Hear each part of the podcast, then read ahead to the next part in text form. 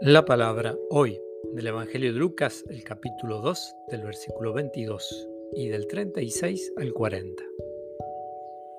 Cuando llegó el día fijado por la ley de Moisés para la purificación, llevaron al niño a Jerusalén para presentarlo al Señor.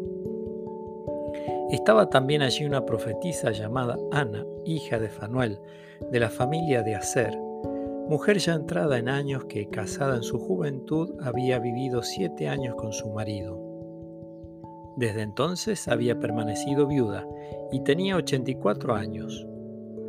No se apartaba del templo sirviendo a Dios noche y día con ayunos y oraciones.